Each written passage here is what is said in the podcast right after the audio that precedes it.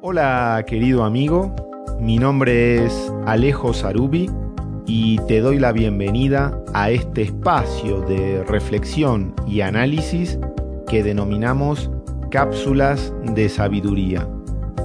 La idea es que reflexionando sobre diversos temas podamos encontrar nuestra propia verdad. Hola queridos amigos, bienvenidos a un nuevo encuentro de cápsulas de sabiduría. Hoy hablaremos sobre el libro Cómo ganar amigos e influir sobre las personas, de Dale Carnegie. Se trata de un libro que se publicó por primera vez en 1936 y con el tiempo se convirtió en uno de los mayores bestsellers de su género. Básicamente el libro profundiza sobre las relaciones humanas y toda la psicología que se pone en juego al momento de relacionarnos con otras personas. La idea principal que transmite el autor es que es posible cambiar el comportamiento de los demás si cambiamos nuestra actitud hacia ellos. Por eso se trata de un libro que es ampliamente difundido en los sectores de ventas, marketing y liderazgo. Se trata de un clásico en todos esos ámbitos. El libro está estructurado en cuatro partes. En la primera de ellas se brindan técnicas para tratar con el prójimo. En la segunda parte se presentan distintas formas de las que nos podemos valer para agradar a los demás. La tercera parte está enfocada a la persuasión, es decir, a la capacidad de convencer a una persona para que piense de una determinada manera. Y por último, la cuarta parte está orientada al liderazgo. Como vemos, es un libro dirigido principalmente al desarrollo de habilidades de persuasión y liderazgo. Sin embargo, de lo que me interesa que hablemos en el día de hoy es sobre el análisis de la crítica que se hace en el libro. Recuerdo que cuando lo leí, el análisis de la crítica era una de las cosas que más me habían llamado la atención. Dicho análisis viene dado prácticamente en la primera parte del libro. Una de las ideas que allí se exponen es que la crítica hacia los demás es inútil, porque pone a la otra persona a la defensiva y en general solo logra que la misma trate de justificarse. Por eso no tiene sentido criticar o regañar a alguien. La crítica es peligrosa porque lastima el orgullo, hiere el sentido de importancia de la persona y despierta su resentimiento. En otras palabras, es como si le quitáramos reconocimiento. Está demostrado que el aprendizaje en cualquier ámbito es mucho más rápido y efectivo premiando el buen comportamiento que castigando el malo. A través de la crítica nunca se logran cambios duraderos y con frecuencia lo único que se consigue es crear resentimiento. Y esto puede ser muy nocivo. El resentimiento que engendra la crítica puede desmoralizar compañeros de trabajo, miembros de la familia y amigos, y aún así no se logra corregir la situación que se ha criticado. Uno de los ejemplos que se cita en el libro es el de un coordinador de seguridad de una empresa constructora.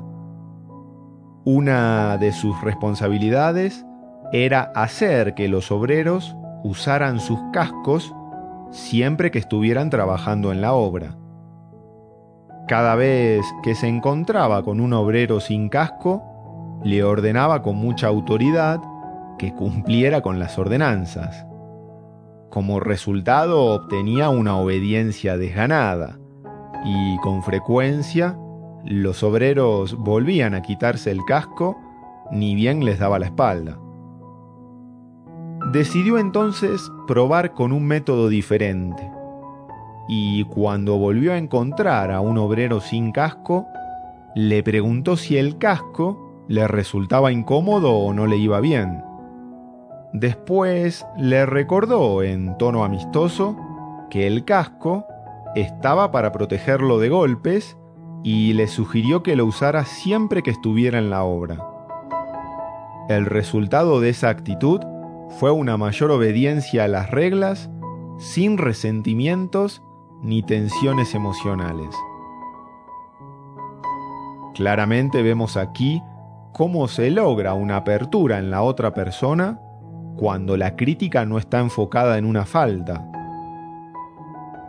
Cualquier persona puede criticar, censurar y quejarse, pero se necesita carácter y dominio de sí mismo para ser comprensivo y ver lo bueno en los demás.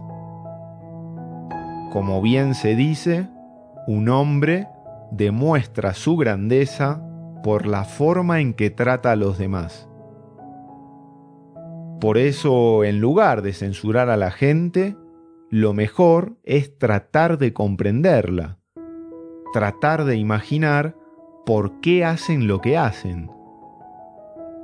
De esta forma, el autor nos presenta una regla de oro para tratar con las personas. No criticar, no condenar ni quejarse. La clave entonces está ahí en no criticar. ¿Y por qué es así? ¿Por qué simpatizamos y caemos bien cuando no criticamos?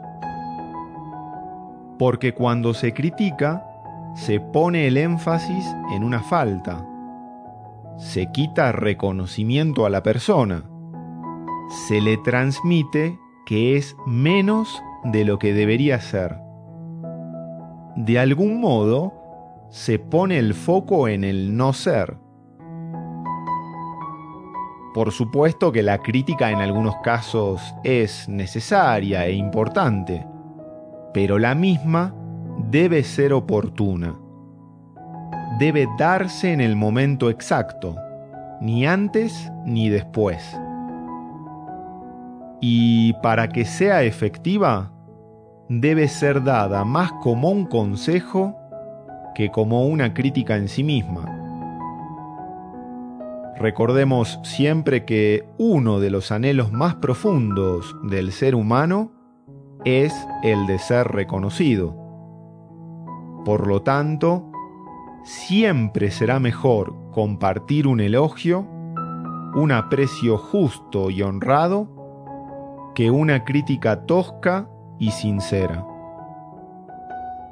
Bueno, hasta aquí llegamos con la reflexión de hoy. Gracias por escuchar y hasta la próxima. Si te gustó este audio, te invito a que te suscribas y nos sigas a través de nuestros distintos canales.